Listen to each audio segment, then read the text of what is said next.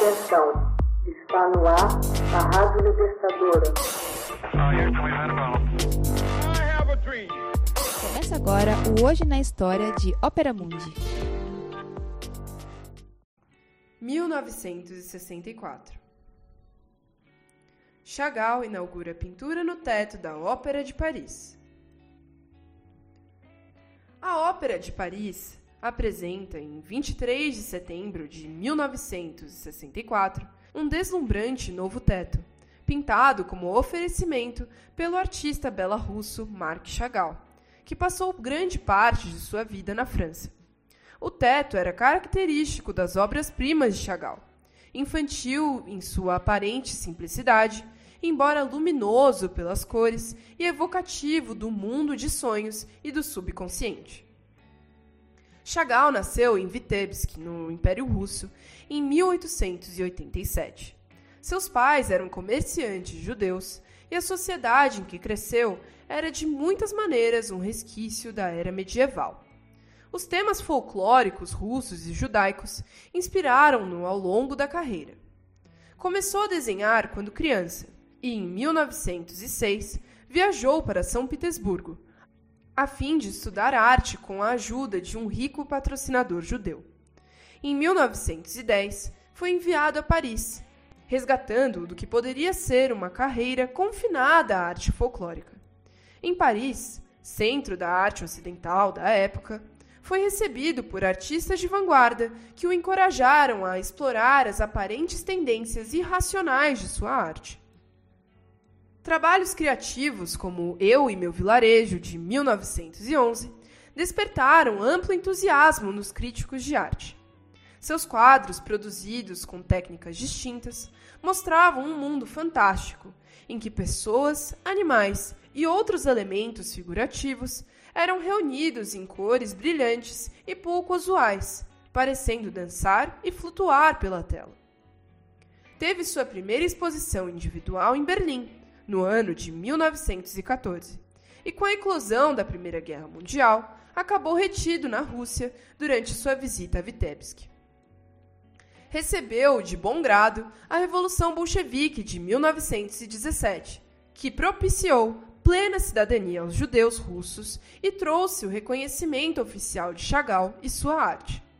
Foi designado comissário para a arte na região de Vitebsk e ajudou a criar um museu e uma academia de arte. Todavia, logo depois se frustrou com as querelas a respeito de problemas estéticos e, em 1922, abandonou a Rússia soviética.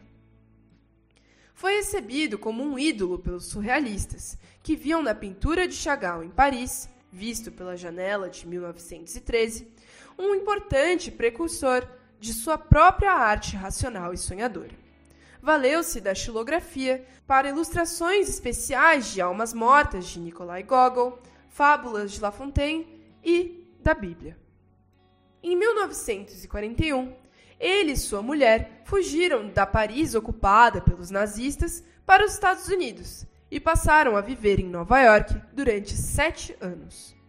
O pessimismo induzido pela guerra e a tristeza pela morte da esposa influíram muito em sua arte como se pôde ver em Crucificação Amarela, de 1943, e Em Volta dela, de 1945. Ainda em 1945, desenhou os cenários e os figurinos da produção nova-iorquina de O Pássaro de Fogo, de Igor Stravinsky. Em 1946, abriu-se uma exposição retrospectiva de Chagall no Museu de Arte Moderna de Nova York. Em 1948, regressou à França para finalmente se estabelecer na Riviera Francesa. Mais especificamente, em Saint-Paul-de-Vence, onde morou pelo resto da vida. Em 1958, desenhou os cenários e figurinos para a representação do balé da Finis e Chloe de Maurice Ravel para a Ópera de Paris. Após ter visto o trabalho do artista em Da Finis e Chloe, André Malraux, ministro da Cultura francês, encomendou-lhe a pintura do novo teto da Ópera de Paris.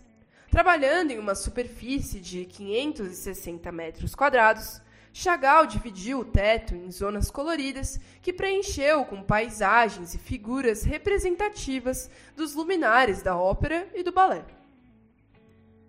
O teto foi desvelado em 23 de setembro de 1964, durante uma apresentação de Daphnis e Chloe. Em 1966, como um presente para a cidade que o abrigou durante a Segunda Guerra Mundial, pintou dois vastos murais para New York Metropolitan Opera House. Em 1977, a França homenageou Chagall com uma grandiosa exibição retrospectiva no Museu do Louvre. O artista continuou a trabalhar vigorosamente até sua morte, em 1985, aos 97 anos. Hoje na História é uma produção de Ópera Mundi baseada na obra de Max Altman, com locução de Paulo Orlovas e edição de José Igor. Você já fez uma assinatura solidária de Opera Mundi? Fortaleça a imprensa independente.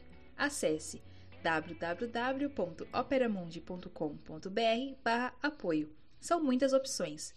Você também pode fazer um Pix usando a chave apoie.operamundi.com.br. Obrigada!